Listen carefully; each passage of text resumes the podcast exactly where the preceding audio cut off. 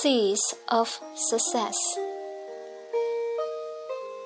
No longer a blank piece of paper. Merrily. I got in touch with the Makata principles about one year ago, and so far I have been to all these levels of the program. Before learning these principles, I would often complain about things. I always felt I was very naive and that I was constantly being cheated and used by people.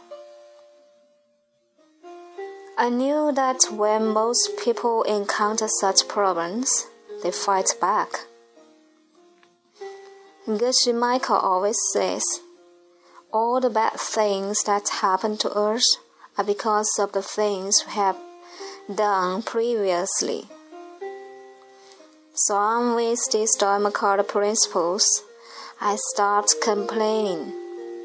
I worked towards accepting what was ripening if someone, something bad happened, and on planting positive mental seeds.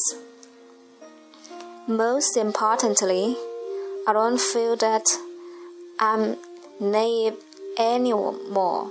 I'm doing more charity now, and as long as I can do it and for it, I will continue to help anyone who needs it. Unfortunately, my love life had not been that smooth, and I had not met my Prince Charming. You can say I was like a blank piece of paper.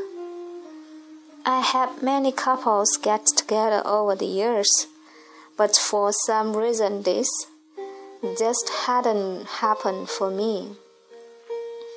Geshe Michael says, if you want to have a good partner, you need to keep old, lonely people company. Then these seeds will ripen and naturally you will find someone who is right for you. I follow his instruction. Amazingly, he appeared. He is the man I have always dreamt of, and he has fulfilled the wish that I had for years. In terms of mindset, character, and hobbies, we are both the same and we have decided to stay together forever.